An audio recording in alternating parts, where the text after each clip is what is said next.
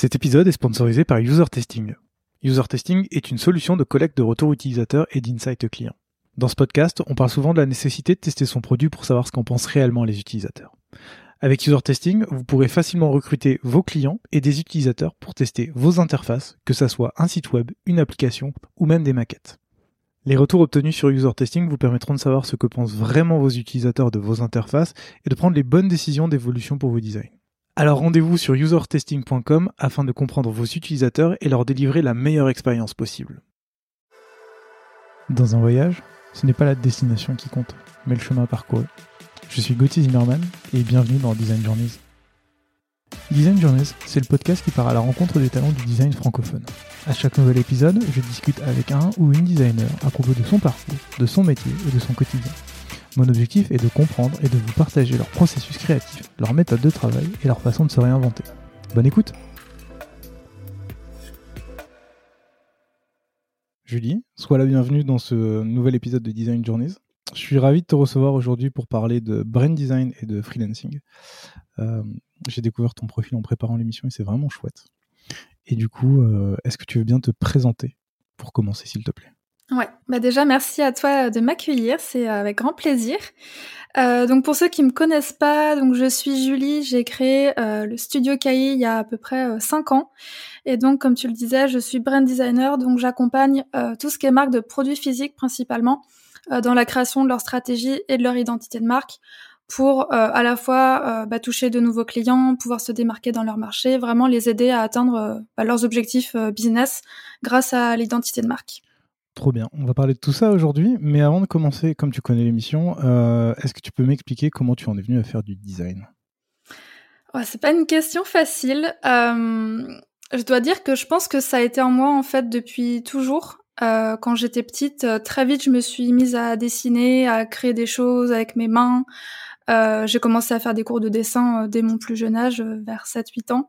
J'en ai fait plus d'une dizaine d'années et ça a toujours été une passion présente en fait. Et, ce, qui est, ce que j'aime bien raconter, c'est souvent mes parents me disaient que quand j'étais petite, j'étais quelqu'un de très turbulente, ce qu'on dirait pas comme ça quand on me voit. Et en fait, le seul moment où j'étais calme, ils me disaient, c'est quand tu te mettais à dessiner, à peindre, vraiment à, à créer.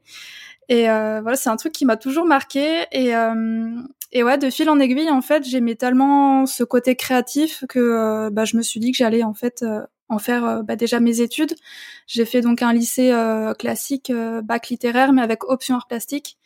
Et ensuite, je me suis dirigée vers une année de fac d'art plastique et ensuite vers le design. Donc, j'ai, on va dire, un parcours assez classique parce qu'il n'y a rien d'autre qui me qui me donnait envie de, faire comme métier autre que le, que le design ou que, que l'art de manière générale. Cool. Qu'est-ce qui t'a donné envie de faire une licence d'art plastique dans un premier temps et surtout qu'est-ce qui t'a donné enfin pourquoi t'as arrêté au bout d'un an? Parce que généralement c'est c'est pas commun dans les personnes que je reçois dans, dans l'émission c'est que généralement c'est euh, t'as toujours un peu euh, des invités qui sont un peu perdus au début, qui font quelque chose qui a rien à voir avec le design ou les arts plastiques, et d'un coup qui viennent dans le design. Toi, j'ai trouvé euh, ça très cohérent de se dire tu fais de l'art plastique et tu vas dans le design, et en même temps, je me suis dit mais pourquoi s'arrêter au bout de la première année? Euh, la raison est très simple. À la fin de mon bac, je voulais faire une MANA, donc une mise à niveau appliquée. Et bah, comme tu le sais sans doute, c'est assez sélectif et donc, euh, en soi, mon parcours, je pense que j'avais toutes les cartes pour rentrer dans une mana, sauf, on va dire, mes notes, puisque j'étais euh, pas une mauvaise élève, j'étais pas non plus une bonne élève, ce qui fait que j'étais moyenne. Et bah, comme c'est hyper sélectif, euh, bah, j'ai pas été prise, euh, je pense, sur sur mes notes, et donc je me suis rabattue vers une année bah, de fac d'art plastique, vraiment par défaut, parce que bah, j'avais pas été prise dans les écoles que je voulais faire. Et donc, ça a été vraiment une année, je vais dire sabbatique, parce que c'était pas ce que je voulais faire. J'ai voilà, je suis sortie du lycée, j'ai euh, découvert la vie étudiante, donc c'était très chouette de, de voilà de bosser euh, sa pratique artistique, de découvrir euh, de nouveaux médiums, etc. Mais je savais que c'était pas ce que je voulais faire, donc c'est pour ça que ça a duré seulement un an jusqu'à ce que je jusqu'à ce que je rejoigne pardon bah, l'école de design de Nantes bah, juste après quoi. J'ai envie de dire une invitée de plus qui a fait cette école. Est-ce qu'il y a une raison particulière pour laquelle tu rejoins cette école et pas une autre? Et ensuite, bah, qu'est-ce que tu apprends pendant ces, trois premières années, on va dire, de bachelor, et puis après on parlera du, master Ouais. euh, je me rappelle, j'avais testé d'autres écoles, euh, notamment des écoles publiques, mais encore une fois, c'est hyper sélectif, c'est super compliqué euh, d'y rentrer. Et donc, bah, j'avais pas été prise et euh, j'avais aussi postulé à l'école de design de Nantes parce que je connaissais justement des personnes qui y étaient. Euh, j'avais fait les portes ouvertes et voilà, j'avais trouvé l'école euh, très chouette. En plus, c'était à Nantes, donc c'était voilà une ville que je connaissais. Et puis, bah voilà, de fil en aiguille, le fait est que j'ai été prise là-bas. donc, j'ai fait donc un master. Enfin, j'y suis restée cinq ans. Euh, la première année, c'est vraiment une année préparatoire où on touche un peu à tout avant de se spécialiser dans, dans un secteur spécifique. Euh, moi, à la base, je voulais faire design produit. Euh, je pense que c'est parce que euh, je trouvais que c'était l'un des secteurs qui était euh, le plus ouvert dans le sens où on pouvait à la fois toucher bah, aux produits mais aussi au graphisme. Et donc je trouvais que c'était, enfin en tout cas c'est vraiment ce qui m'intéressait. Et puis aussi à l'époque j'avais, euh, j'étais pas mal attirée par tout ce qui était design euh, de mobilier, mmh. design d'intérieur. Donc du coup je trouvais que c'était assez adapté par rapport à cette envie-là. Euh, pour la petite histoire, à la fin de ma première année, euh, donc mon premier choix étant design produit, euh, je n'avais pas été prise parce que à l'époque, c'était hyper, enfin c'était la filière la plus demandée. vraiment le design produit et j'ai l'impression que tout le monde voulait faire ça et donc j'étais je crois première ou deuxième sur liste d'attente donc j'avais pas été prise et donc j'ai été prise en graphisme et au bout d'une semaine, une semaine et demie de cours, euh, j'apprends qu'une fille qui était en design produit, finalement, ça lui plaît pas, a envie de basculer en graphisme. Et donc moi et euh, la personne qui était devant moi sur la liste d'attente, on a passé une journée euh, dans la classe de design produit pour voir un petit peu bah, comment c'était, si ça nous donnait envie de, de rejoindre du coup cette filière-là. Et par chance, euh, bah, du coup, la personne qui était devant moi s'est dit, bah, en fait, non, je reste en graphisme parce que ça me plaît bien. Du coup, j'ai pu basculer en produit et finalement aller en design produit. Et ce qui est drôle, c'est qu'aujourd'hui, j'en fais pas du tout. Je fais vraiment du graphisme. Donc, comme quoi, la vie est bien faite. ouais, justement, on va en parler. Et, et, pour les personnes qui nous écoutent, il faut bien préciser que quand tu parles de design produit, en fait, on parle bien de design produit physique. Tu as parlé un petit peu de mobilier et tout ça. Mm. Parce que je sais qu'aujourd'hui, maintenant, quand on parle de design produit, surtout dans ce podcast, on parle de product design, donc vraiment tout ce qui est numérique. Et du coup, je sais qu'à chaque fois, je suis là, hmm, design produit, mais tu fais du mobilier, ah oui, design, bah oui, en fait, c'est le, nom initial, c'est un vrai produit. Donc c'est cool. Et du coup, comme tu l'as dit, tu t'es spécialisé dans le design produit, tu as fait des stages, euh, dans enfin, tu as fait un stage dans le design de mobilier et ensuite tu as fait un apprentissage. Mm. Euh, on en parle vraiment pas souvent dans le podcast, mais du coup, ça, qu'est-ce que tu fais quand tu fais du design produit? Qu'est-ce que comment ça se passe? Tu vois, parce que euh, encore une fois, bah, comme dans le product design, on fait souvent des choses euh, de manière itérative. Tu testes euh, dans le design de mobilier. Une fois que tu as fait ta maquette, j'ai un peu du mal à concevoir en fait comment tu, tu, peux, je sais pas, tester ton produit, voir ce qui se passe. et une fois qu'il est produit, en fait, bah tu peux plus rien changer et c'est fini. Donc du coup, j'aimerais bien savoir un peu comment ça se passe, comment ça se passait à l'école, comment ça s'est passé dans tes stages et tes apprentissages, pour euh, un petit peu comprendre avant qu'on parle de graphisme. Ok. Euh, bah, si je reviens justement sur mes expériences euh, en stage, la première c'était donc dans une agence d'ameublement. Donc on faisait tout ce qui était mobilier et principalement tout ce qui était canapé, fauteuil, donc vraiment assise. c'est vrai que c'est un milieu qui est un peu particulier parce que moi j'avais un peu des attentes justement de cette approche euh, très itérative où on réfléchit en fait vraiment à la manière de s'asseoir déjà, comment est-ce qu'on peut améliorer euh, la manière de s'asseoir, comment est-ce qu'on peut innover dans le milieu? Sauf que euh, l'agence où j'étais, et je pense que c'est aussi très propre en fait au, au monde du mobilier, on était sur une approche très stylistique, on va dire, très esthétique, ce qui faisait que si je grossis un petit peu le trait, les clients venaient vers nous en nous disant voilà j'ai tel concurrent qui fait tel type de canapé ça marche très bien, on aimerait bien avoir un canapé un peu dans ce style, mais pas non plus euh, trop similaire, voilà, pour pas qu'on ait de problème. Donc en fait, on était vraiment sur une approche euh, juste purement finalement esthétique, et, euh, et c'était assez frustrant pour moi parce que justement, j'avais envie de me dire, bah, de comment est-ce qu'on pourrait innover justement dans, dans ce milieu-là, comment on pourrait faire les choses différemment, plutôt que de chercher à copier euh, bah, ses concurrents. Donc ça, c'est un truc qui m'avait un petit peu euh, déçu. Et puis j'avais l'impression aussi de tourner en rond euh, tout le temps parce qu'en en fait on, on s'attardait sur des détails de, de couture, euh, enfin de passepoil pour être très précise, sur des petits détails comme ça alors que, que je trouvais que du coup mon j'arrivais pas en fait à exprimer vraiment ma créativité et je trouvais que du coup mon j'ai pas envie de dire mon talent mais là où je suis douée en fait c'était pas pleinement exploité. Donc j'étais assez frustrée dans, dans cette expérience là Et donc suite à celle-ci, j'ai fait un stage de six mois dans une autre agence euh, à Madrid. Et là, pour le coup, c'était euh, une agence qui était multidisciplinaire, donc ça touchait à la fois aux produits, au graphisme, à l'architecture. Et donc moi, j'étais rattachée au pôle produit et on travaillait sur des euh, objets de grande consommation, euh, vraiment du quotidien. Donc là, c'était déjà un peu plus intéressant.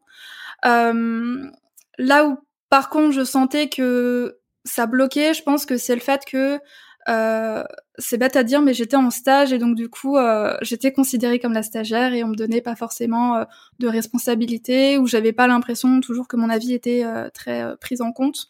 Donc là aussi, ça a été une, une expérience un peu décevante. Et puis, euh, je sais pas si c'est parce que j'ai eu des, des, mauvaises expériences ou quoi, mais j'ai l'impression que il y a ce côté un petit peu, euh, oui, on cherche à, à, explorer, à faire des tests, à, à, tester auprès de son public, etc. Mais j'ai l'impression que c'est un peu, euh, un peu du pipeau, que c'est vraiment histoire de dire, euh, on va venir, euh, histoire de montrer aux gens qu'on a fait plein de tests, que le produit fonctionne, etc. Sauf que dans les faits, c'était assez mince finalement cette partie recherche et test, et du coup ouais, encore une fois, je j'arrivais pas à, trouver ma place et euh, ce qui est dommage, mais ce qui est bien à la fois, c'est que du coup, ces deux expériences m'ont fait dire, ben déjà, je sais même pas si c'est vraiment ce que j'ai envie de faire le design parce que ça correspond pas à l'idée que j'avais. Et du coup, ça m'a fait un petit peu remettre en question euh, toutes mes études. Et euh, du coup, c'est après ça que j'ai fait un an de, de, pause où je suis partie en voyage, vraiment pour réfléchir à ce que je voulais faire vraiment dans le milieu du design et comment est-ce que je voulais aider les gens en fait euh, au travers de ce métier-là. Justement, c'est cette pause qui m'intéresse dans ton parcours. Quand on, quand on le regarde aujourd'hui, on se dit, euh, tu as fait du design, aujourd'hui tu fais du design, entre-temps tu as une pause, on va dire une crise existentielle ou une réflexion ou qu'importe. Et, euh, et, donc tu dis, oui, bon, bah, c'est peut-être logique. Et moi, ce qui m'intéresse, c'est genre, pendant cette année-là, c'est quoi les questions que tu t'es posées? Parce que d'habitude, on, c'est assez, simple dans le podcast, encore une fois. C'est des gens, ils se disent Ouais, j'ai commencé mes études, en fait, euh, ça allait pas, je fais du design, ça marchait bien, j'ai continué. Toi, pendant cette année-là, c'était quoi tes réflexions? C'était quoi tes doutes? C'était quoi? À quoi tu pensais?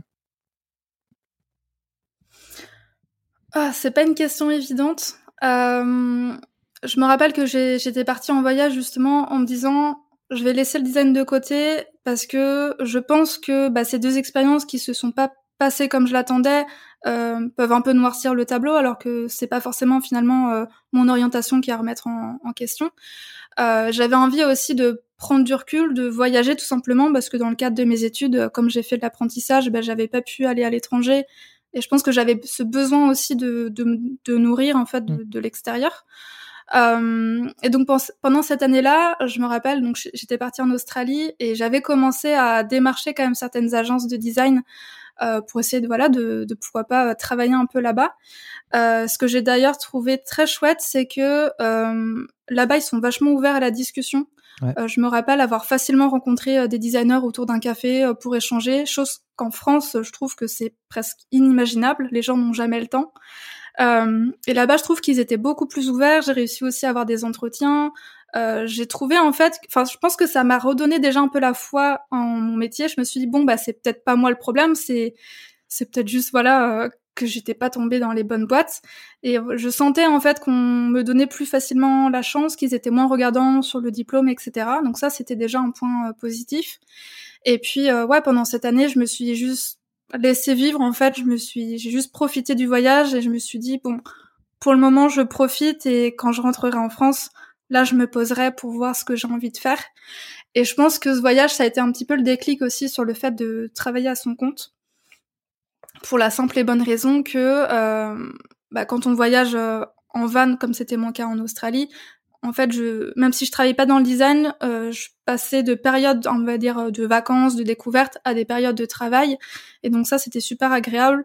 Euh, encore une fois, le fait que dans les fermes où j'ai pu bosser, euh, les gens font vachement confiance, euh, sont très encourageants, et ça, c'est aussi euh, une grosse qualité, je trouve, des Australiens. Et je pense que ce voyage-là m'a fait voir le monde du design d'une autre manière, en me disant, bah, peut-être que le salariat, c'est peut-être pas la meilleure option pour moi, peut-être que travailler selon ma, méthode, selon mon, ma personnalité, c'était peut-être plus approprié. Euh, donc je pense que à ce moment-là, j'avais pas encore mis les mots sur le fait que l'indépendance, ça pouvait être pertinent pour moi, mais je pense que c'est ce qui a commencé petit à petit à, à mettre cette idée en tête, quoi. Ok. Et donc, du coup, comment t'as fait ce, passage-là de, de, début de réflexion à vraiment la, création de, de ton studio? Qu'est-ce qui s'est passé? C'est quoi le cheminement? Euh, bah, c'est tout simplement que quand je suis rentrée en Australie, euh, j'ai déjà eu un petit temps d'adaptation pour me réadapter euh, à la vie en France. Et donc je me suis replongée dans, dans le design parce que je savais que c'était ça que je voulais faire. Je, je, suis revenue en fait après un an, je me suis dit ça me manque de créer, de faire des choses, donc je sais que, que je suis à ma place. Et donc je me suis replongée bah, dans les candidatures, les démarches, etc. Et comme à chaque fois, bah ça n'a pas abouti. Alors j'ai eu quelques entretiens, etc. Mais à chaque fois, ce qui revenait, c'était bah, le manque d'expérience, euh, le fait de prendre quelqu'un du coup qui était euh, bah, qui était déjà qui avait déjà plusieurs années euh, derrière lui. et comme je le disais tout à l'heure, je trouve qu'en France, on est beaucoup dans cette culture du diplôme, chose que bah moi j'avais mon diplôme en produit, mais mais, comme J'allais justement te demander, tu cherchais, tu cherchais à nouveau dans le produit ou tu cherchais plus à, à l'époque, enfin déjà dans la brand ou bah non, en fait, en revenant d'Australie, je continuais à chercher dans le produit parce que euh, pour je ne sais quelle raison, je pense que j'étais persuadée que c'était ça qu'il fallait que je fasse. Et puis, bah comme j'avais mon diplôme aussi dans ce milieu-là, euh, je pense que j'avais du mal à me dire que je pouvais faire autre chose. Je me sentais, je pense, euh, pas assez légitime. Et donc oui, j'ai démarché plusieurs agences et même si j'arrivais à avoir des entretiens, c'était toujours bah, le même scénario. Jusqu'à ce qu'un ami en fait de longue date me dise, bah écoute, là, je suis en train de monter ma boîte. Euh, j'aimerais bien que tu m'accompagnes euh, sur le logo, le site web, etc., sur euh, même sur les produits. Euh, et à ce moment-là, bah, comme j'étais en pleine recherche, que j'avais pas rien de concluant, je me suis dit bah ok, je vais tenter ça en parallèle, juste en me disant bon bah je vais mettre un pied dedans, le temps de trouver un boulot, mais sans vraiment savoir si si je vais continuer. Et donc c'est vraiment ce, ce, premier projet, cette personne en fait qui m'a donné l'occasion de me lancer dans l'entrepreneuriat tu parles de logo, tu parles un peu d'image de marque, de produit, tout ça. Et pourtant, tu as fait de la, tes études en design produit. Comment tu apprends toute cette partie-là? Je sais que j'ai lu, euh, je sais plus si c'est dans un de tes articles ou, sur ton site, ou enfin bref, on va en reparler, mais que euh, tu as appris en autodidacte toute cette partie-là, mm. il me semble. À, quel moment ça s'est passé? À quel moment tu as, as acquis ces compétences-là? Euh, Et comment tu as fait? Ok. Euh, ces compétences-là sont vraiment venues. Alors déjà, ce que je peux dire, c'est que euh, quand j'ai fait donc cette école de design, on avait quand même des cours de graphisme en design produit, donc j'avais, on va dire, euh, des petites bases euh, qui faisaient que je partais pas de zéro. J'avais quand même une certaine sensibilité à ça, et je pense que même naturellement, j'avais cette sensibilité graphique qui était très liée bah, au design graphique, au design graphique. Et euh, lorsque j'ai travaillé sur ce projet euh, pour mon ami, euh, bah, j'ai commencé vraiment à mettre euh, à mettre les mains dans le graphisme en faisant le logo, plus largement aussi le web design en créant son site internet. ça, c'est des choses que j'ai vraiment appris en fait en faisant. j'ai passé énormément de temps sur Dribble. voilà, je pense que tous les designers connaissent. vraiment à me à m'inspirer de, de, ce que faisaient les gens, à, à regarder comment est-ce qu'ils construisaient les logos, les sites internet. Euh, j'ai vraiment, je pense, parcouru euh, Google euh, en long, en large et en travers pour essayer de trouver juste un peu des tutoriels ou, ou vraiment prendre le temps aussi d'analyser euh, ce que je pouvais voir. Et après, bah, je le dis toujours, mais la meilleure façon de d'apprendre, c'est en testant. Donc c'est vrai que mes premiers logos, bah, quand je les revois, je les trouve vraiment pas terribles. Mais au fur et à mesure, on s'améliore et et on devient de, de, de on devient meilleur euh, avec le temps, quoi. Et euh, j'ai perdu le fil de la question. Si, comment j'étais venue à créer, euh, à faire du graphisme? Exactement. Et comment t'avais appris tout ça? Ouais. Non, c'est vraiment en passant énormément de temps sur Google, euh, en regardant ce que faisaient les autres designers, les graphistes. Euh, autour de moi, j'en avais quelques-uns aussi, mais j'ai pas souvenir de mettre vraiment, enfin d'avoir vraiment échangé avec eux pour savoir le process, etc. Je crois que c'est vraiment par moi-même. Euh, et plus tard aussi, je pense que j'ai commencé à découvrir les designers graphiques euh, anglo-saxons, américains, et je trouve qu'ils partagent énormément de leur euh, processus, etc. Et ça, ça m'a beaucoup inspiré aussi par la suite. Et à quel moment, du coup, tu décides de, te lancer en tant vraiment en tant que freelance et de créer ton studio? Parce que là, je, suis bien de dérouler, tu, reviens, tu as un ami qui te, propose de, bosser pour lui. À quel moment se passe ce déclic et où tu te dis, en fait, ça va être ça mon métier?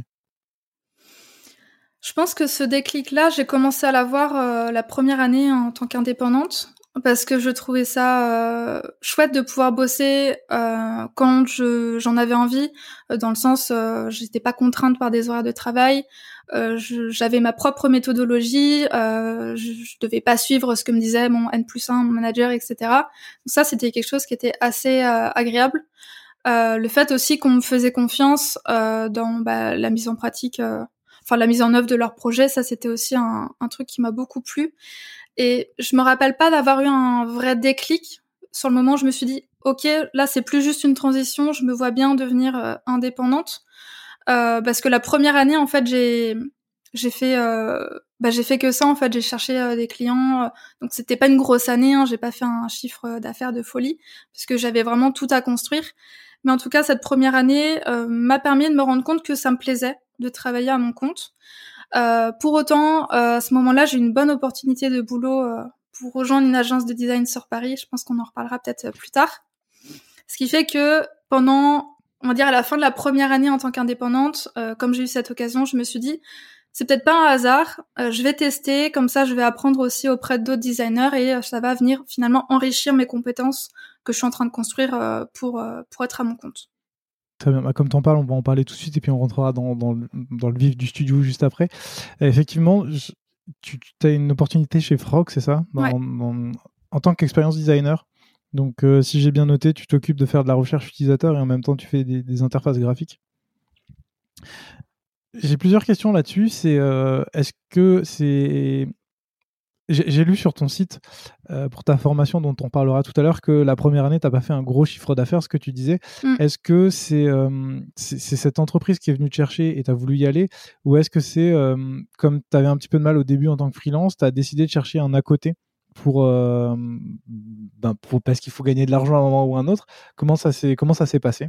Ok. Euh, alors, je me suis lancée en, en tant qu'entrepreneur en janvier 2018. Mhm. il faut savoir que décembre 2017, donc un mois avant, euh, j'avais participé à une espèce de, de rencontre avec des, euh, des, designers, avec des agences sur Paris, où j'avais rencontré notamment euh, Frog, qui était anciennement Altran. Donc, j'avais rencontré des designers de là-bas et j'avais laissé mon CV. Et donc, ils m'ont contacté en fait neuf mois plus tard, courant octobre-novembre 2018.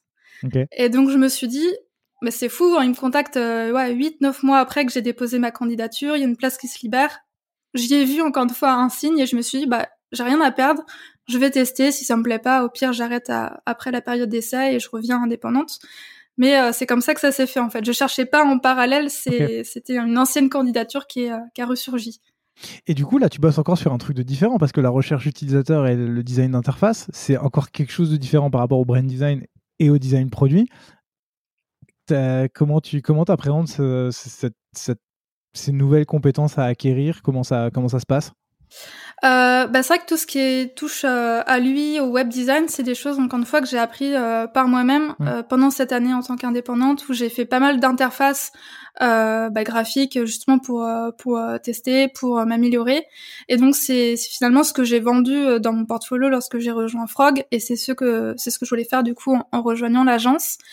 encore une fois, c'est une autre compétence de design et c'est vrai que j'ai l'impression de partir dans tous les sens, mais je pense que c'est juste que j'ai énormément exploré pour savoir finalement ce qui me plaisait.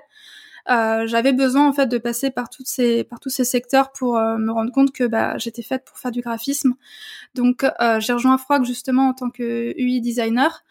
Euh, ça a été l'occasion pour moi bah, d'enrichir mes compétences sur tout ce qui était interface, pouvoir m'améliorer là-dessus, etc. Et c'est finalement au bout d'un peu plus d'un an, je me suis rendu compte que c'était une partie chouette du métier, mais c'est pas ce qui me plaisait le plus. Euh, il y a un côté très très technique qui, euh, moi, me, enfin, me gêne un peu. C'est un, peu inhérent en fait à ce métier-là, mais moi c'est quelque chose qui me plaisait un peu moins. Euh, ce que j'aime vraiment, c'est le côté créatif pur, et je trouve que là, euh, ça s'applique vraiment bien en fait au graphisme plus que euh, au design d'interface. Et donc c'est finalement ouais, en passant un an là-bas je me suis rendu compte que que non, le graphisme c'était vraiment ce que je devais faire et vraiment me concentrer là-dessus, ne pas chercher à m'éparpiller ou à, prendre des clients en bossant sur tous les, secteurs qui existent, vraiment me concentrer sur euh, là où je suis la meilleure et, donc sur tout ce qui est image de marque, euh, graphisme. Et justement, tu, tu, travaillais avec des clients quand même en parallèle de Frog ou tu avais décidé de mettre ça en, en pause? Ouais, je continuais à bosser avec quelques clients, mais c'était vraiment euh, de manière ponctuelle et sur de petits projets, parce que bah, j'avais l'occasion de bosser euh, là-dessus que les soirs et les week-ends, donc euh, c'était quand même une année assez dense finalement en termes de travail, et aussi à, la fois frustrant parce qu'il y avait des choix de projets qui, voilà, on me contactait mais que je pouvais pas prendre parce que bah, j'avais juste pas le temps. Donc c'est là où, au bout d'un peu plus d'un an, je me suis dit, je pense que je suis prête à rebasculer en tant qu'indépendante. Voilà, j'ai fait le tour de ce que je faisais chez Frog.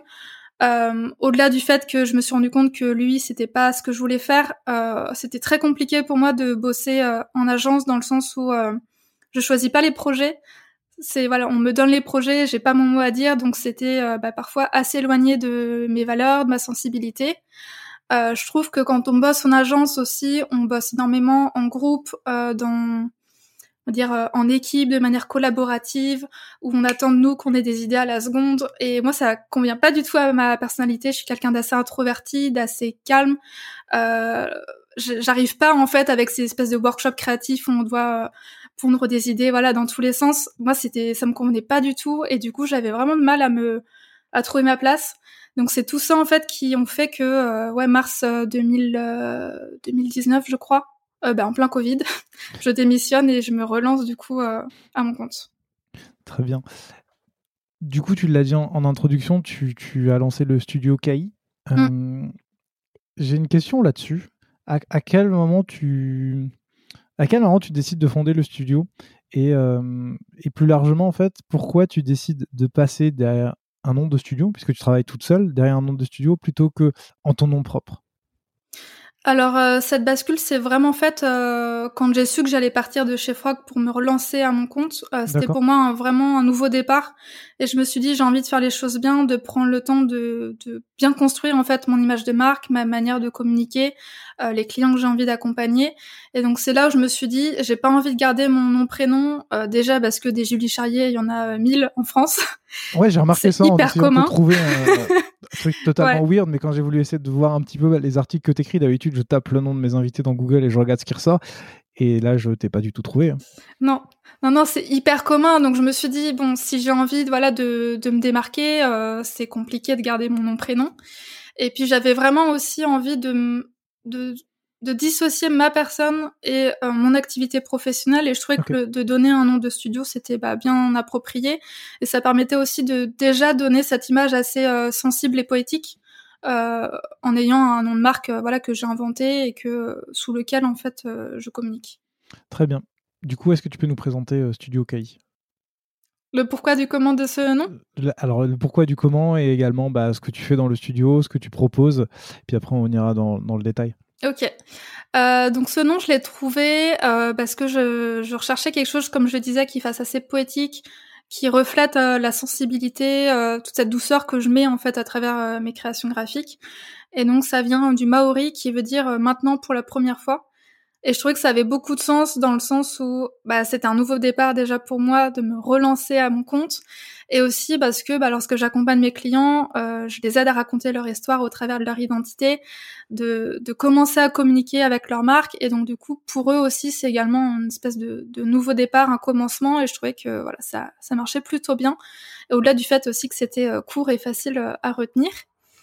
Et donc, bah, pour ce que je fais euh, au sein de, de ce studio, euh, comme je le disais un petit peu en introduction, j'accompagne euh, les marques qui euh, vendent des produits physiques, donc tout ce qui est marque de cosmétiques, de mode, de décoration, etc., à développer leur identité de marque pour bah, les aider à atteindre leurs objectifs et aussi à toucher leurs clients. Donc que ce soit dans un but de se démarquer de la concurrence, de pouvoir faire en sorte que leur public s'identifie dans leur marque, dans leurs produits, euh, d'avoir tout simplement une image qui fasse professionnelle, qui fasse crédible. Toutes ces choses-là, en fait, c'est nos objectifs avec euh, la création de leur identité de marque. Donc ça, c'est vraiment mon offre euh, signature.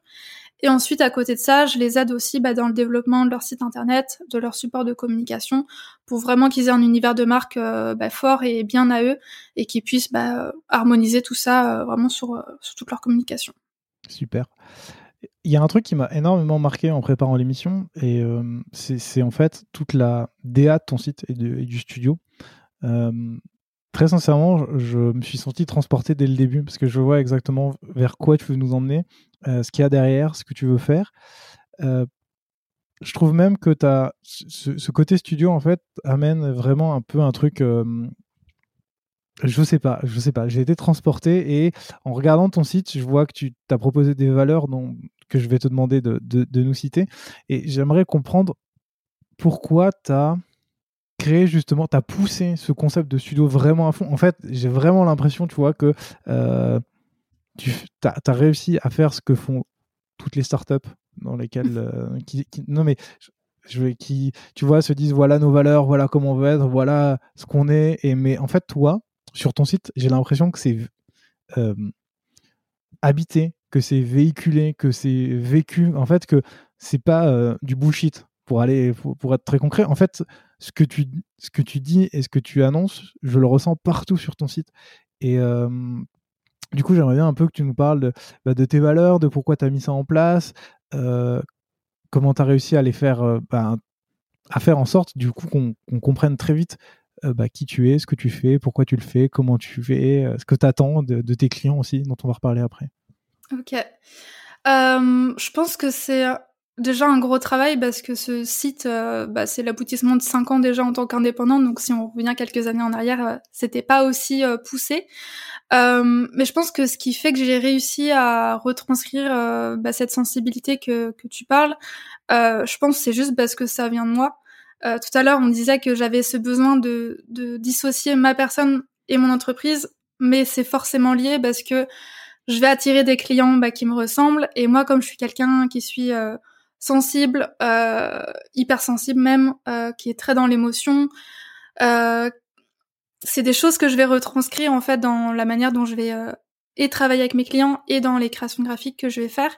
Et donc je me suis dit, bah ça c'est en fait une force que j'ai et que pendant longtemps je voyais pas comme une force parce que euh, comme je te disais tout à l'heure quand on bosse en agence je trouve qu'on est très dans dans ce côté très dans le faire euh, pas trop mm. dans l'émotionnel euh, dès qu'on est un petit peu effacé je trouve qu'on est très vite mis de côté mm. je pense que c'est pas comme ça partout mais dans les, dans les expériences que j'ai pu avoir, c'était le cas. Et ah, puis tu as, aussi tout, tout ce système de il faut aller vite, plus, plus tu vas vite, plus tu as de clients, plus tu as de clients, plus tu as d'argent. Et donc, en fait, le but, c'est de faire le rouleau compresseur, en fait. Ouais, ça et ça que cette image-là me, me correspondait pas du tout, même le marketing un peu agressif parfois. Et donc je me suis dit, enfin c'est en fait petit à petit je me suis rendu compte que c'était vraiment ma force, c'était ce qui faisait qui j'étais et ce qui faisait que j'étais douée dans les identités que je créais. Et donc je me suis dit qu'il fallait absolument que je réussisse à retranscrire tout cet univers-là bah, dans ma communication, sur mon site internet, sur mon site, sur mon Instagram, parce que si euh, parce qu'en fait, en le, je sais pas comment expliquer. Plus j'allais en fait le retranscrire et plus j'allais réussir à attirer des personnes qui me ressemblent et travailler sur des projets qui me plaisent en lien avec mes valeurs, etc. Et euh, bah, c'est pour ça que j'ai euh, vraiment fait un gros travail sur le site internet pour qu'il soit vraiment à l'image de, de, de, de, qui je suis et que les gens puissent se reconnaître dedans, se reconnaître dedans, qu'ils puissent être touchés par mes mots, par les visuels et sentir ouais toute cette douceur, cette sensibilité qu'ils recherchent aussi euh, au travers de leur future identité. Et ça marche. Bah tant mieux, merci.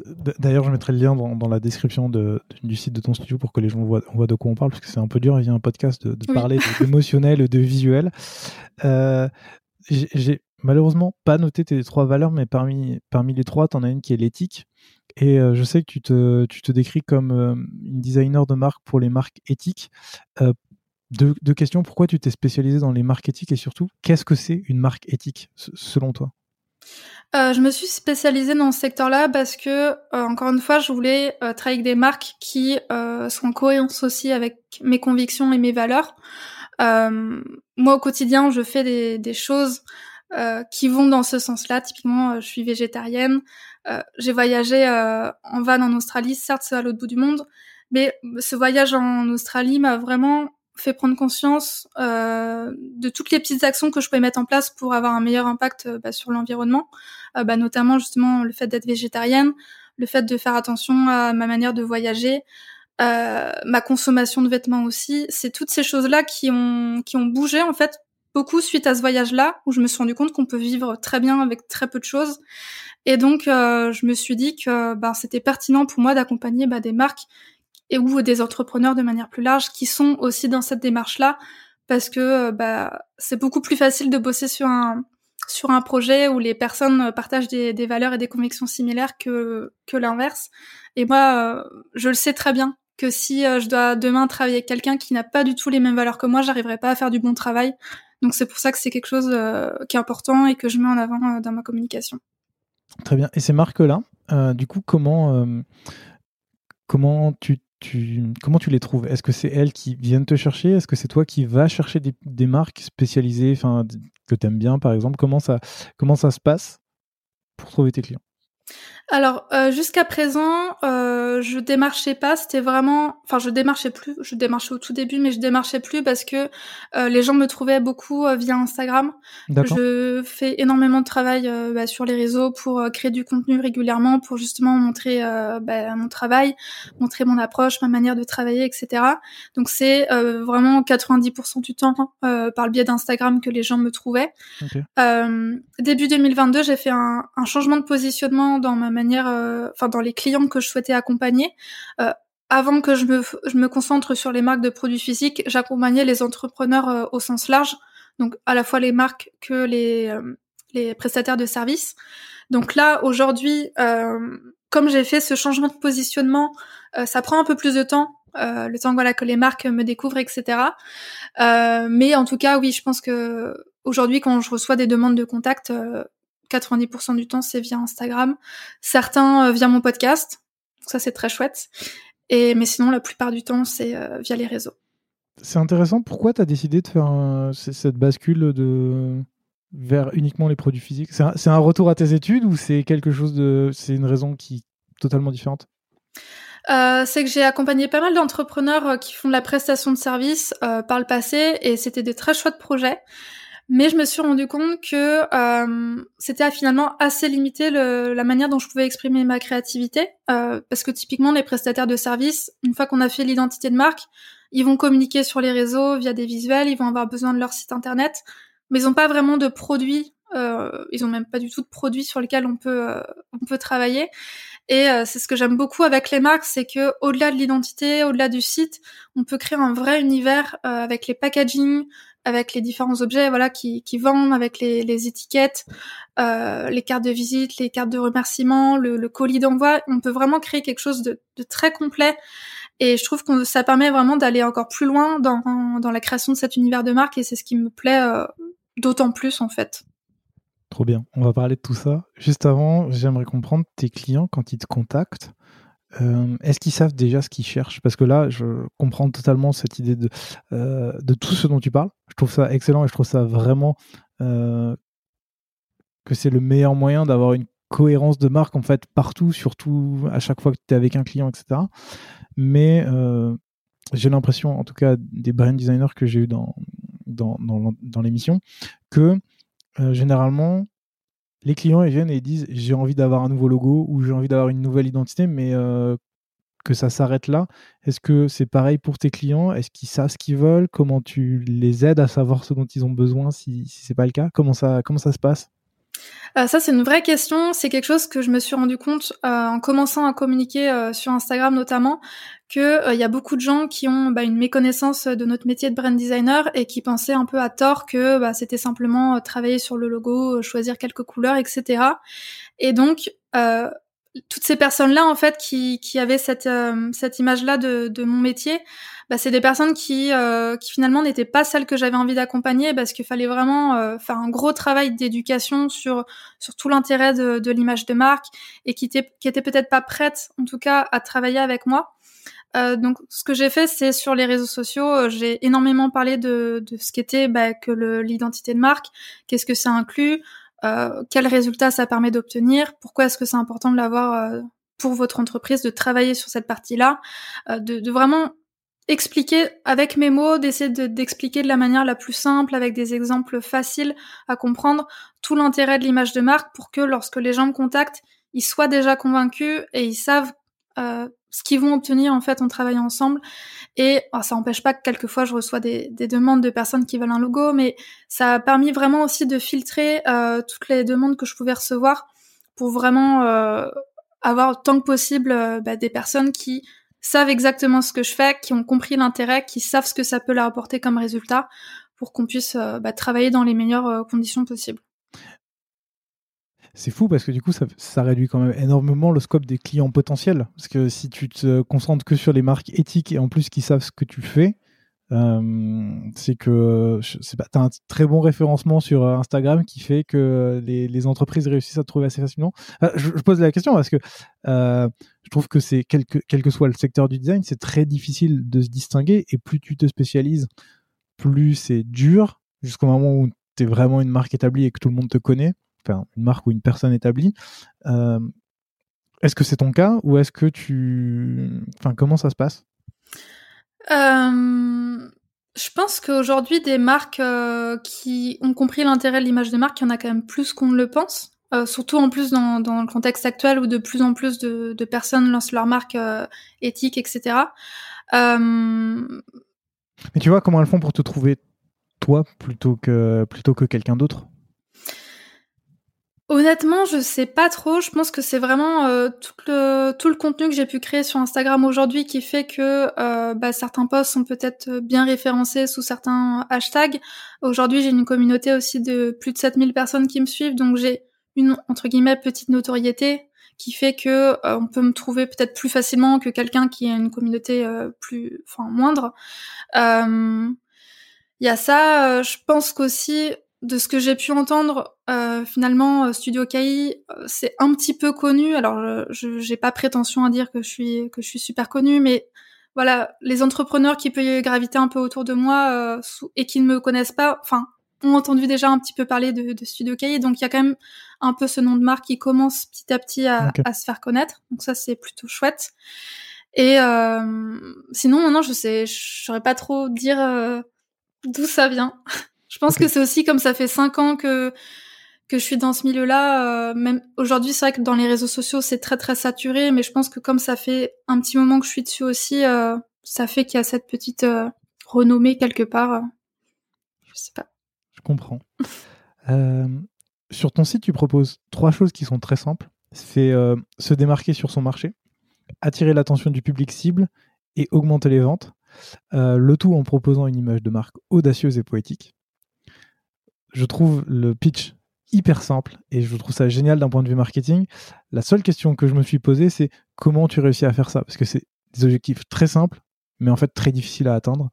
Et euh, du coup, j'aimerais bien savoir vraiment comment tu t'y prends pour aider tes clients à faire ça, euh, comment tu les accompagnes, comment ça se passe? En fait concrètement, quelles sont tes méthodes de travail, qu'est-ce que comment ça se passe?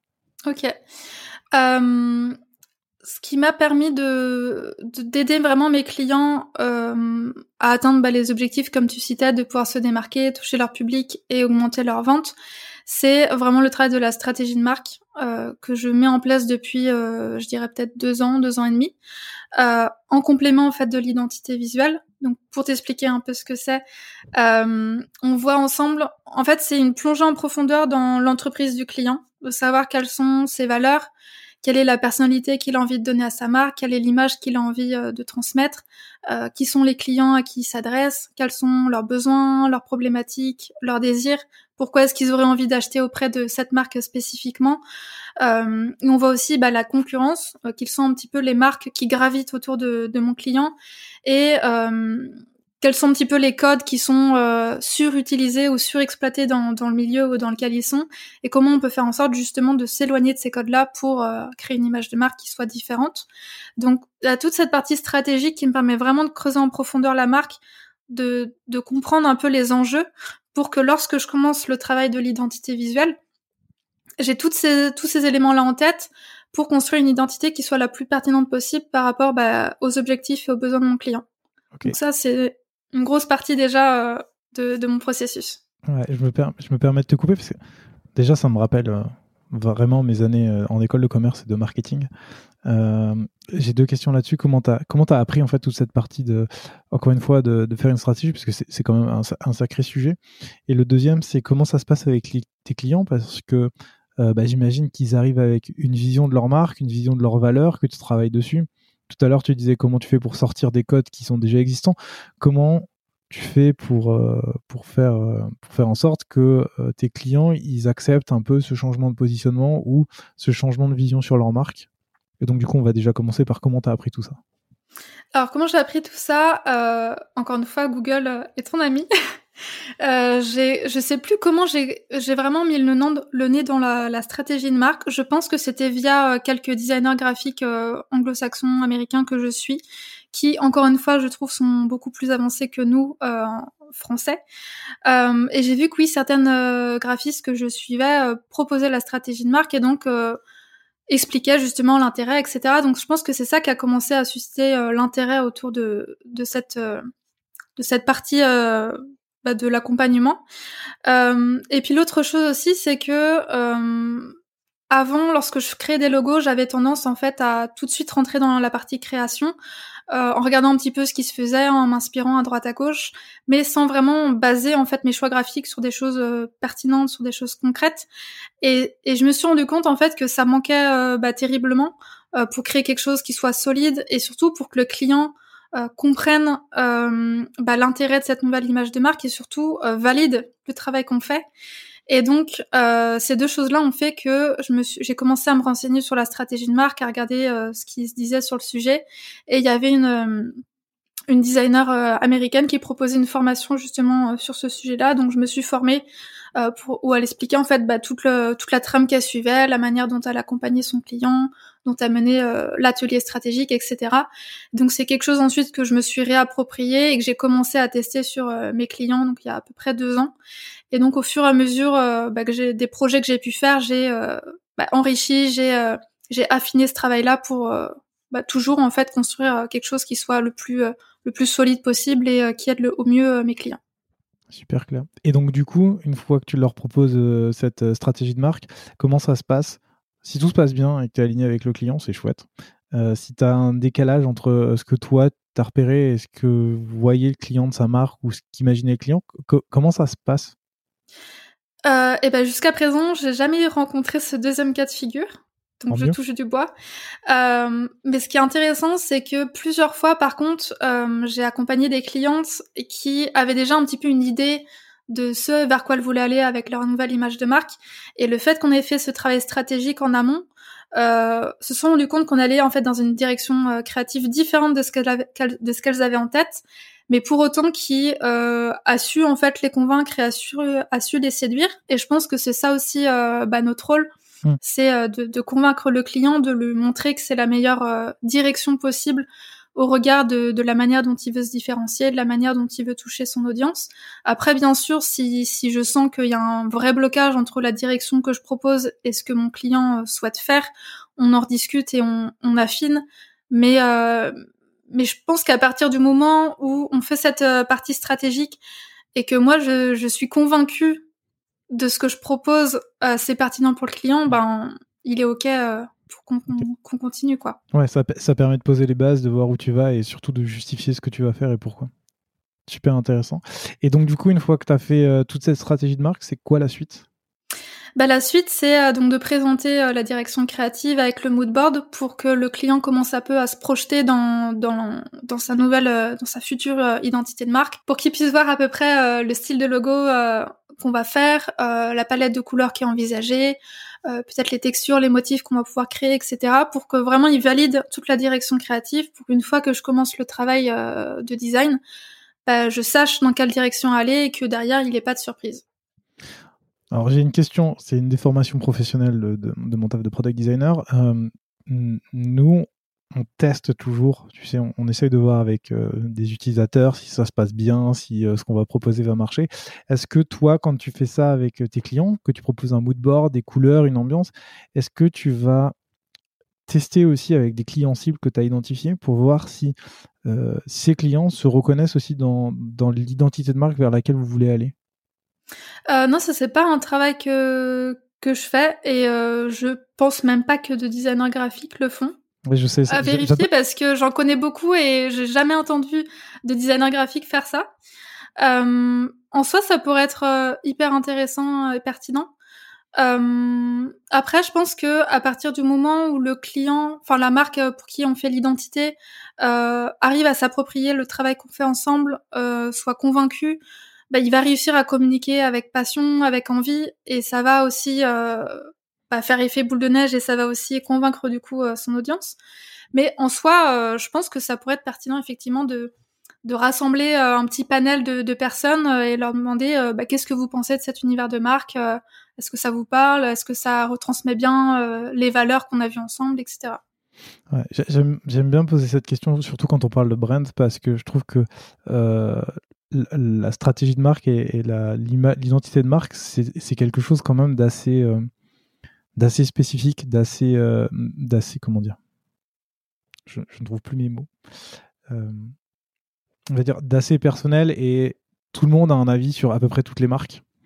Et donc, du coup, c'est un peu différent de bah, est-ce que quand tu cliques sur le bouton, ça fait l'action que tu voulais faire Et chacun a un avis. Et donc, du coup, j'aime bien poser cette question pour savoir si, euh, côté brand design, les gens, en fait, les, designers intègrent euh, les, retours des, clients des clients ou pas du tout.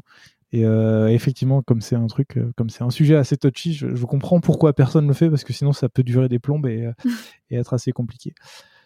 Du coup, le mood board, euh, tu te projettes, il se passe quoi ensuite? Tu commences à designer, je sais pas, le logo, les assets, etc. Ouais, une fois que le mood board est validé, du coup, je commence euh, bah, la phase de création, euh, d'exploration, toujours en premier avec le logo. c'est la première chose que je commence à créer. Je, voilà, je fais plusieurs tests avec différents typos que je remodifie, que vraiment je, je viens personnaliser pour vraiment qu'il ait un logo qui soit unique. Je me contente pas de choisir une typo euh, achetée. Non, mais parce que je sais que certains designers font ça, tu vois. Moi, j'ai vraiment cette envie de, de si je crée un logo, de vraiment le personnaliser au maximum et que euh, bah, demain un autre, une autre marque se retrouve pas avec euh, la même chose. Mm. Euh, donc, je travaille ouais sur ce logo-là. Je fais plein plein de tests jusqu'à trouver celle qui va me faire dire c'est la bonne. Et ensuite, je vais venir décliner ce logo-là en logo secondaire, en différentes variations pour qu'il puisse bah, s'adapter sur les différents supports euh, du client. Euh, je vais tester aussi la palette de couleurs, voir si les couleurs euh, fonctionnent bien ensemble, peut-être les, les, ajuster en termes de contraste, etc. et puis aussi choisir bah, les, différentes associations de typographie qu'il pourra utiliser bah, pour ses visuels de réseaux sociaux, pour son site internet, etc. Et ensuite, tous ces éléments-là, une fois qu'ils sont créés, euh, je vais venir bah, les tester euh, dans des mises en situation euh, sur différents mock-ups, donc des, des photos produits vierges sur lesquels on va venir intégrer les différents éléments pour que ensuite, une fois que je présente tout ça au client, je lui montre jamais le logo tout seul mmh. sur un fond blanc. Je le montre toujours intégré sur différents produits, des packaging, des cartes de visite, pour qu'il puisse vraiment se projeter et aussi bah, s'approprier sa future identité parce que euh, par le passé, hein, comme beaucoup, euh, je montrais simplement le logo comme ça, sauf que ben sans aucun contexte, c'est super difficile euh, pour le client de de se projeter tout simplement. Et puis je trouve qu'une fois que tout est mis en situation, le client a beaucoup plus de chances à de valider en fait le concept plutôt que si on montre le logo tout seul où il va peut-être faire un retour sur est-ce qu'on pourrait avoir ça un petit peu plus droit ou un peu plus courbé. Donc ça, je trouve que ça aide beaucoup aussi. Est-ce que tu peux faire le logo plus gros ou plus petit? Oui.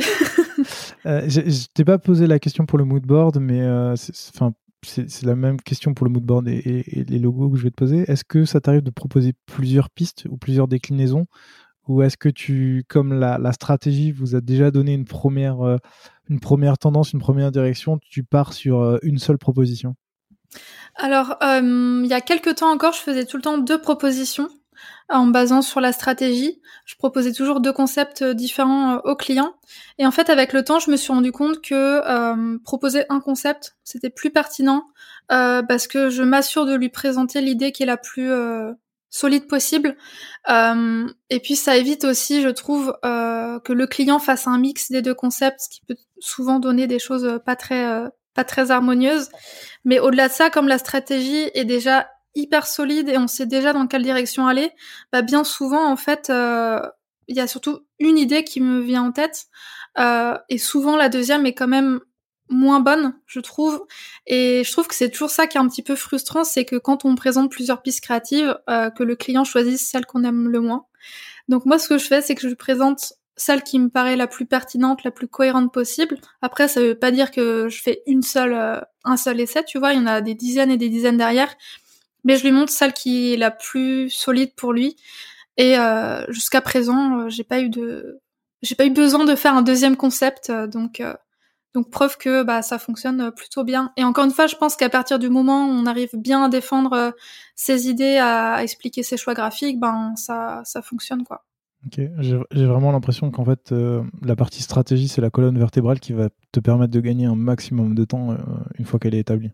Oui, moi j'ai vraiment vu un avant-après euh, la stratégie de marque que j'ai plus du tout des clients qui qui me demandent X modifications, qui me disent comment modifier les, les, les logos. Enfin, ça fait vraiment la différence. Et au-delà de ça, c'est je m'efforce quand je communique sur les réseaux, sur mon site, à expliquer que si on fait appel à moi, c'est pour mon expertise et c'est pas simplement pour exécuter euh, ce qu'ils peuvent avoir euh, comme idée en tête. Et si c'est le cas, c'est très bien, mais dans ce cas, je leur dis toujours que je suis pas la, bonne personne pour eux. Et ça, ça permet déjà de bien bien filtrer aussi euh, en amont. Ok, je comprends. Tu, une fois que la marque est faite, une fois qu'elle est validée, il se passe quoi? Bah, une fois que tout est validé par le client, il se passe l'étape d'exportation du logo, des éléments graphiques dans différents formats pour une, utilisation à la fois euh, web et digitale. Euh, je construis aussi euh, un guide graphique qu'on appelle aussi charte graphique, euh, dans lequel euh, je remets bah, tous les éléments qui constituent son image de marque pour qu'il puisse savoir bah, dans quel, comment utiliser ces différents logos, dans quel, sur quel type de support, comment utiliser ces couleurs, les typographies, comment bien les associer les unes aux autres pour que bah, ils ensuite être, autonomes derrière et puis bah, pouvoir euh, voilà gérer sa communication euh, par lui-même. Tu as des clients avec lesquels tu, tu, suis en fait ce qui se passe après le lancement pour voir si euh, la nouvelle marque ou la création de marque a permis de remplir les trois objectifs dont on parlait tout à l'heure. est-ce que tu fais suivi-là et est-ce que ça t'arrive même de faire du suivi dans le long terme avec tes clients et en fait de pas les laisser en, fait en autonomie mais de continuer à travailler avec eux pour développer leur, leur, image de marque au fur et à mesure du temps? Mm. Euh, alors jusqu'à présent, dans les clients que j'ai pu accompagner, la plupart euh, sont en autonomie, euh, notamment parce que bah, c'était des prestataires de services. Et je pense que quand tu es prestataire de services, tu beaucoup plus apte à faire les choses par toi-même. Là où avec mon nouveau positionnement, euh, les marques auront plus tendance à déléguer du coup leur communication et euh, dès lors qu'elles vont avoir des besoins, de nouveaux besoins en termes de packaging ou autre, je pense seront plus à même à refaire appel à moi. Euh, donc il y a ça, je pense, qui, qui va changer. Et euh, par contre, oui, je, je prends le temps de quelques mois après la collaboration de prendre des nouvelles du client, savoir comment ça se passe, euh, s'il est à l'aise avec sa nouvelle identité, essayer d'obtenir aussi bah, des retours des retours sur investissement, de voir comment est-ce que son entreprise a évolué euh, suite à l'image de marque. Ça, c'est des choses qui sont importantes bah, pour moi, m'assurer que le client est satisfait et aussi bah, de pouvoir euh, communiquer bah, justement sur les résultats du client. Et euh, c'est vrai que c'est une étape qui est importante mais qui est pas évidente parce que en fait, quand on travaille l'image de marque, on n'a pas un retour sur investissement très clair en disant ben voilà grâce à ça j'ai pu doubler mes clients. C'est un ensemble d'éléments qui va faire que l'entreprise va réussir à évoluer à grandir. Euh, parce que bah, dès lors qu'on a une image de marque qui est solide qui est professionnelle bah, ça crédibilise ça va inspirer confiance les gens vont se reconnaître dedans. Donc il, il, va y avoir en fait tout cet effet boule de neige qui va faire que forcément la marque derrière va se développer. Mais euh, à l'inverse, ou quand on travaille, par exemple, je sais pas, sur le SEO ou autre, où là, on peut vraiment analyser des statistiques très précises. Ce qui est compliqué avec l'image de marque, c'est qu'on n'a pas de, de, statistiques très précises. C'est en fait selon le retour des clients. Et euh, c'est ça qui est, qui est pas toujours facile, je trouve, à, expliquer à ses clients lorsqu'ils demandent un petit peu les résultats. Mais pourtant, c'est des résultats concrets qui font que euh, bah, ça permet vraiment de développer sa marque. Ouais, c'est ça que je trouve extrêmement ingrat avec le design de, de mmh. marque, c'est que tu sais tu sais pas quand ça fonctionne, mais par contre, tu sais exactement quand ça foire. C'est un peu le problème, c'est que tu le sais un peu trop tard. Et, euh, ouais, tu sais, tu sais pas si, si c'est ça qui a participé à tout ou pas. Avant qu'on parle de, euh, des activités que tu as à côté de, de, ton studio, est-ce qu'il y a, je sais pas, un point sur lequel j'aurais oublié de parler ou d'évoquer concernant ton activité du studio? Parce que tu fais, tu fais pas mal de choses. On a parlé de ton process, on a parlé de tes clients, on a parlé un peu de ton parcours. Est-ce qu'il y a quelque chose euh, que j'aurais oublié d'évoquer dont tu veux qu'on parle? Euh, Franchement, non, je pense qu'on a fait, euh, on a fait pas mal le tour. On a fait le tour? Ouais. Ok. Il y a un truc qui, qui- que je ne connaissais pas, ou en tout cas que, dont, tu, dont on n'avait pas parlé en préparant l'émission, et que j'ai découvert en la préparant tout seul de mon côté, c'est qu'à côté du coup du studio, tu as aussi une formation, euh, The Design Flow. Est-ce que tu peux nous en parler un petit peu, s'il te plaît? Ouais. Alors c'est une formation que j'ai créée il y a un peu plus d'un an, dans laquelle euh, donc je forme euh, les designers graphiques comme moi, plutôt les brand designers, euh, à mettre en place un processus client qui va être solide, qui va être fluide, pour vraiment les aider à bien collaborer avec leurs clients, à pouvoir réussir aussi à se positionner en professionnel, en expert. Euh, vraiment, je les, a- je les accompagne sur toute cette partie, on va dire, plus euh, dans l'ombre, de comment bien collaborer avec ses clients pour vraiment euh, bah, les aider à bien structurer leur activité et à avoir des meilleures relations euh, avec leurs clients. et, et du coup, c'est quoi? C'est euh, des cours que tu donnes? C'est un peu un, euh, un accompagnement que tu fais au fur et à mesure avec, euh, avec les, les designers qui, qui suivent bah, justement cette formation? Alors c'est en fait une formation en ligne euh, avec différents modules et euh, vidéos euh, dans lesquels euh, j'ai des supports et où je vais expliquer euh, bah, chaque euh, chaque leçon. Euh, L'objectif de, de cette formation, je l'ai vraiment conçue de manière à ce qu'elle soit clé en main, c'est-à-dire que je donne vraiment tous les documents que j'utilise aujourd'hui avec mes clients, que ce soit euh, la trame que j'utilise pour les appels découvertes, euh, la proposition commerciale, euh, le document de le modèle que j'utilise pour présenter le concept d'identité, la charte graphique, etc. Je donne vraiment euh, toutes les trames, euh, les modèles aussi euh, de documents que j'utilise pour qu'ils puissent ensuite se les approprier, pour qu'ils puissent devenir bah, beaucoup plus professionnels en fait dans, dans leur façon d'accompagner leurs clients et que ça se ressente aussi euh, bah, dans, la, dans leur manière de communiquer pour qu'ils puissent vraiment bah, développer euh, leur activité. Donc il y a toute cette partie-là qui se fait en fait en autonomie. Où ils regardent toutes les vidéos euh, comme ils peuvent selon leur emploi du temps. Et à côté de ça, j'ai un groupe Slack où ils peuvent venir poser euh, toutes leurs questions euh, qu'ils peuvent avoir. Donc euh, j'y suis, euh, je réponds en général très rapidement euh, pour qu'ils puissent ne, voilà, ne pas être bloqués sur une leçon. Et ce que je fais aussi, c'est qu'une fois par mois, je fais un live euh, questions-réponses. Où là, pour le coup, on va euh, répondre de manière beaucoup plus approfondie à certaines problématiques qu'ils peuvent rencontrer.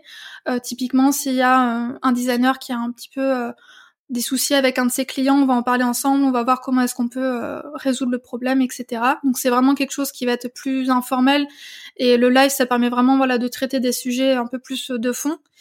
Et euh, c'est aussi l'occasion pour que les designers me soumettent des identités euh, qu'ils ont pu créer pour des clients, euh, pour leur propre studio ou même des identités fictives.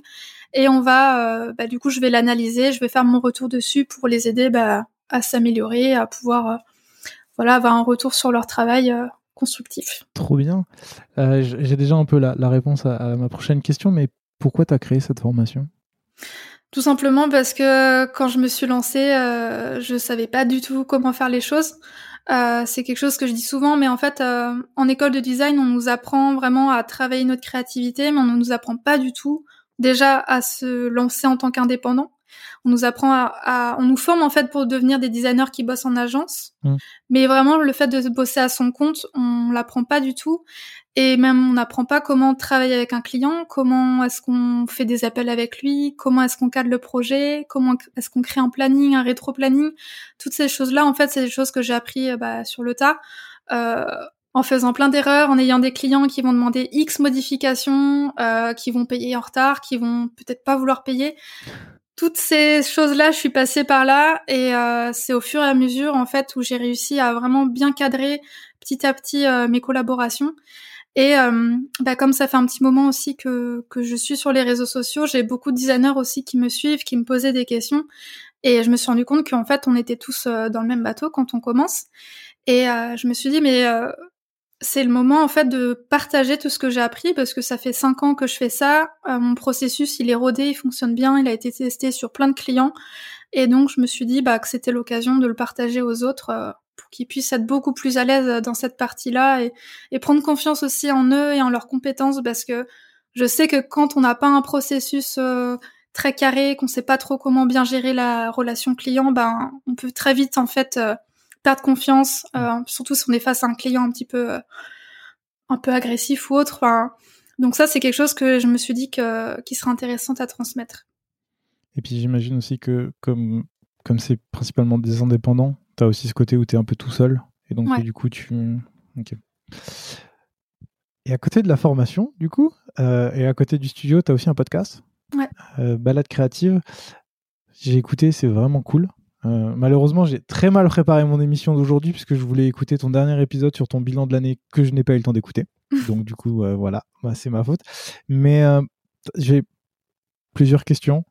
Pourquoi tu l'as créé ce podcast? De quoi tu y parles pour bah, les auditeurs et les auditrices qui nous écoutent pour savoir de, de quoi tu parles? Et, et, et déjà, c'est bien comme question. Ouais. Ce podcast, je l'ai créé il y a deux ans, je crois, euh, avec une envie en fait de d'aller un peu plus loin dans le contenu que je partageais. Euh, là où je trouve où sur Instagram, euh, c'est une, une plateforme que j'aime beaucoup, mais qui est quand même assez limitée. Euh, voilà, avec les, les légendes, etc. Et euh, j'avais envie d'aborder des sujets euh, bah, plus profonds.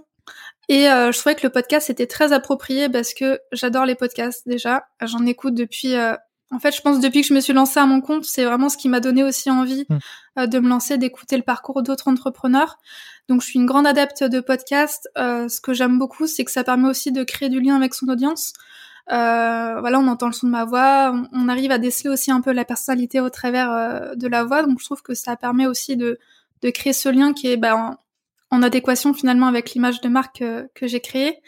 Et puis, bah, comme je le disais, ça permet de, parler de projets, euh, de projets, de, sujets euh, hyper intéressants, bah, comme la stratégie de marque, sur les résultats qu'on peut avoir en travaillant son image de marque, sur euh, sur toutes ces choses-là en fait, qui sont des questions qui, qui reviennent souvent, que mes clients rencontrent et qui me permettent d'en d'en parler de manière assez libre et euh, aussi assez informelle, même si les épisodes sont préparés euh, pour euh, aborder bah, toutes ces thématiques-là. Est-ce que c'est un, un moyen pour toi d'attirer des nouveaux clients? Euh, ouais, le podcast, c'est aussi un moyen bah, d'a- d'attirer de nouveaux clients parce que euh, je sais que euh, c'est de plus en plus populaire quand même comme euh, comme média. Euh, il y en a beaucoup qui, qui se mettent à, à écouter des podcasts et je trouve que dans le milieu aussi du design graphique, du brand design, on est très peu euh, à avoir un podcast, Ouais. ce qui est très chouette pour moi. Euh, et du coup, ce qui fait que bah il y a certaines personnes qui ont envie de se renseigner un peu sur leur communication, sur l'image de marque, qui peuvent me trouver euh, via le podcast et notamment bah, via euh, certains interviews que j'ai pu faire avec d'autres euh, entrepreneurs. Donc ça me permet aussi bah, de finalement de pas mettre tous mes œufs sur Instagram, mais aussi de pouvoir avoir d'autres canaux d'acquisition comme le podcast pour trouver des clients. Très bien. Du coup, tu as le podcast, tu as la formation, tu as le studio sur lequel tu as fait un, un, un peu, on peut, on peut dire ça, un pivot, mais sur lequel tu t'es réorienté. Là, pour toi, euh, c'est quoi, c'est quoi la suite dans cette année, dans cette année 2023 et, et ce qui arrive ensuite? Euh, la suite, bah, c'est ce que je parle justement dans mon bilan. Oui, bien Euh, sûr. non, la suite, c'est bah déjà de solidifier en fait tout ce que j'ai mis en place, Mm. Parce que euh, en 2022 j'ai créé énormément de choses et euh, pour 2023 j'ai pas l'ambition de sortir encore de nouveaux produits, de, de nouveaux services ou autres.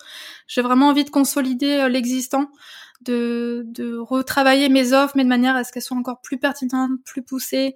Euh, pareil au niveau de ma communication, de me faire aider aussi euh, sur toutes les choses à faire au quotidien, parce qu'en fait, euh, je me rends compte que seul c'est très difficile de, de tout gérer, donc je commence à m'entourer de professionnels pour déléguer certaines choses comme euh, la rédaction d'articles de blog, euh, le référencement SEO, toutes ces choses-là.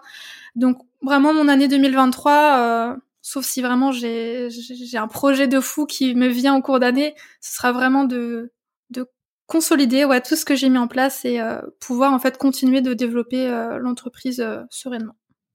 Trop cool. Je te repose la question, est-ce qu'il y a des sujets sur lesquels t'aurais voulu qu'on, que tu aurais voulu que j'aborde et dont tu voulais qu'on discute, que j'aurais pu oublier? Ou une question que tu aurais voulu que je te pose et que je ne t'ai pas posée? Euh... Non, je rebondis juste sur le podcast. Euh, tu demandais justement pourquoi j'ai fait euh, ce podcast-là. On parlait tout à l'heure des, clients qui voulaient juste un logo, etc. Mais en fait, ma stratégie derrière tout ce que je partage sur Instagram avec le podcast, c'est que c'est vraiment d'informer les gens sur le Mm. métier du brand design, de, de les aider à comprendre notre euh, bah, notre valeur ajoutée, l'intérêt de travailler son image de marque pour que euh, ça germe en fait dans leur tête pour qu'ils puissent comprendre l'intérêt et pour que le jour où ils me contactent, ils sont déjà convaincus et ils ont confiance aussi en moi parce que ils auront écouté bah, tout le tout le contenu que que je partage. Et donc tout ça, c'est aussi euh, des choses qui font que euh, bah, ça me permet en fait de filtrer finalement euh, les personnes qui me contactent pour m'assurer de encore une fois de travailler avec des personnes qui qui ont déjà un, ouais, des bonnes connaissances sur le sujet et qui savent que c'est hyper pertinent de bosser leur identité de marque avec un professionnel. Est-ce que tu pousses jusqu'à, par exemple, quand tu as un client qui te contacte pour que tu lui fasses un logo, à lui envoyer un épisode du podcast pour qu'il puisse euh, s'éduquer sur le sujet, par exemple? Euh, Je t'avoue que non. En général, quand on me contacte euh, pour un logo, généralement c'est en DM Insta et on sent bien le message copier-coller. Donc j'explique juste à la personne que je l'invite à regarder mon site internet pour en savoir plus sur mes services et généralement il n'y a pas de suite derrière. Euh, après, oui, effectivement, ça pourrait être pertinent de renvoyer vers un épisode de podcast ou autre. Après, mais dit, euh, ton, site est, encore une fois très clair, donc du coup, hmm. c'est plutôt, plutôt pratique comme, comme méthode. Bon, cool. Euh, j'inaugure une nouvelle question avec toi. c'est si tu devais me recommander une personne à inviter dans le podcast, qui serait cette personne? Dans le sens, enfin, si c'est une personne toujours qui gravite dans le milieu du design, etc. Ouais. Ouais. Euh, je pense spontanément à Alix euh, de Bande à part, qui est euh, basée à Nantes. D'accord. Que j'ai rencontré à mes débuts en tant qu'indépendante et qui, euh, sans le savoir peut-être, m'a pas mal inspirée, m'a pas mal motivée. Euh, et je trouve que c'est très chouette ce qu'elle fait aujourd'hui parce qu'elle fait à la fois tout ce qui est image de marque, éléments graphiques, etc. Et aussi, elle a créé donc Bande à part, qui est un collectif de freelance, de créatifs, euh, qui sont bah, basés sur Nantes et à créer des événements, créer euh, différents workshops pour vraiment aider les indépendants à se lancer, à gérer leur comptabilité, etc.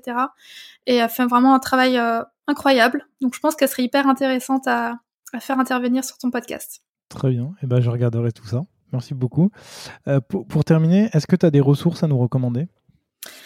Alors en ressources, euh, j'ai quelques podcasts en tête que je trouve intéressants, qui sont pas forcément liés au design, parce que j'aime bien écouter euh, bah, des podcasts qui ne sont pas sur le design. Euh, je pense à, alors dans un podcast connu, il y a In Power de de Louise Aubry, où elle interview énormément d'entrepreneurs de vraiment tout secteur d'activité sur leur parcours. Donc je trouve qu'à chaque fois c'est des échanges qui sont hyper intimistes, mais hyper inspirants aussi. Ça permet de voilà de de découvrir plein de plein de personnalités différentes, donc j'aime beaucoup. Et j'aime beaucoup aussi Guerre de business. Je sais pas si tu connais, c'est un podcast euh, où euh, l'hôte se plonge en fait dans les batailles qu'il peut y avoir entre différentes entreprises et va expliquer un petit peu le parcours de comment est-ce que certaines entreprises euh, ont pu avoir euh, ont rencontré le succès, comment euh, comment ça se fait que certaines se sont cassées la gueule, etc. C'est oh. vraiment euh, hyper intéressant. Et euh, je pense par exemple à l'épisode sur euh, The North Face contre Patagonia. Donc ça explique vraiment toute, toute l'histoire des marques, de comment est-ce que elles se sont construites, se sont développées, quelles sont les difficultés qu'elles ont rencontrées, etc. Donc c'est des mini-séries à chaque fois de 5-6 épisodes et qui sont hyper intéressantes. Donc je te conseille celle-ci notamment. Tu m'as convaincu. Après, après l'enregistrement, je pense que je vais l'écouter. Parfait. Trop bien. Euh, J'imagine que si des personnes qui nous écoutent veulent te contacter et t'envoyer un message, on les renvoie vers ton Instagram. Ouais, c'est là où je serai la plus euh, présente et réactive. Très bien. Et eh ben, je mettrai le lien dans la description. Et, euh, et, Julie, merci beaucoup pour ton temps. Merci pour cette discussion. J'adore parler de branding dans le podcast, donc c'était vraiment chouette. Merci, euh, merci d'être venu. Et puis, euh, je te dis à très bientôt. Ben, merci à toi et puis à très bientôt. Salut. Salut.